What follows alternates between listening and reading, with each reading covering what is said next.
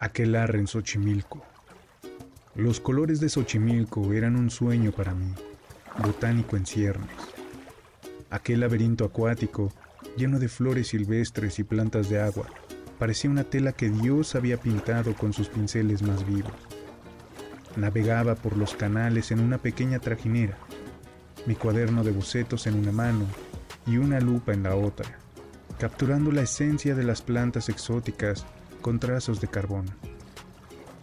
La tarde se evaporaba en una paleta de rojos y naranjas mientras me deleitaba con una planta de lirio acuático. El perfume dulce de las flores llenaba mis pulmones, mientras el tacto sedoso de los pétalos rozaba mis dedos. El suave murmullo de las aguas del canal y el ocasional graznido de un pato eran los únicos sonidos que rompían el silencio del crepúsculo. Tan absorto estaba en mi estudio que no noté cómo la noche se arrastraba silenciosamente. Intenté volver a la oscuridad, pero cada curva del canal parecía igual que la anterior. El lirio acuático que antes parecía brillar bajo la luz del sol Ahora era solo una sombra oscura que flotaba en las aguas negras. El aire frío de la noche se adentró en mis huesos y el canto de los grillos resonaba como una sinfonía siniestra. Anduve por horas entre aquellos canales, seguro de que conocía la ruta de regreso y a la espera de haber algún elemento conocido que me pudiera orientar, pero la flora y la fauna nocturna parecían cambiar con cada centímetro que recorría. Cuando la desesperación estaba a punto de vencerme, divisé un resplandor a lo lejos, una hoguera. Me sentí invadido por un torrente de alivio.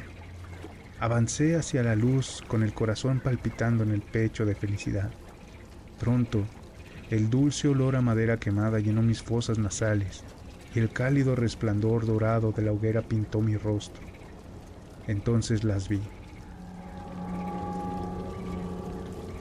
mujeres danzando alrededor del fuego, su piel brillando como perlas bajo el fulgor de las llamas.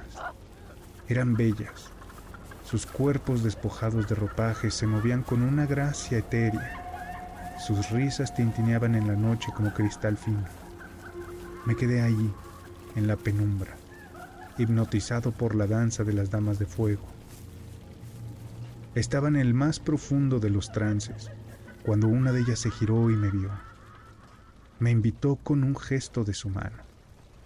Tentado por su encanto y con la esperanza de encontrar ayuda me acerqué, pero a medida que avanzaba hacia ellas, sentí un cambio en el aire. El perfume dulce de la madera quemada se transformó en un hedor putrefacto. El tintinear de las risas se volvió una carcajada grotesca, y las damas de fuego, antes jóvenes y bellas, ahora se veían como ancianas, sus cuerpos encorvados, sus rostros arrugados con ojos que brillaban con una luz siniestra. Mis pasos vacilaron. La más vieja de ellas, cuya piel colgaba de los huesos como ropa vieja, extendió su mano y con voz desgarrada pronunció palabras en un idioma que no reconocí. Un dolor agudo me atravesó el pecho y me vi arrastrado hacia ellas como si un hilo invisible me jalara. Luché, pero fue en vano. Las ancianas me rodearon.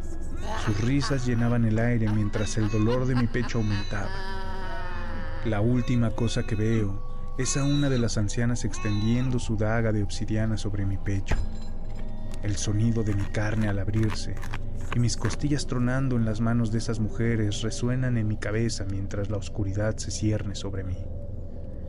Las damas de fuego habían dejado al descubierto su verdadera naturaleza, y yo, un botánico que solo buscaba apreciar la belleza de la vida, fui su sacrificio en un ritual ancestral que continúa sucediendo en los canales de Xochimilco.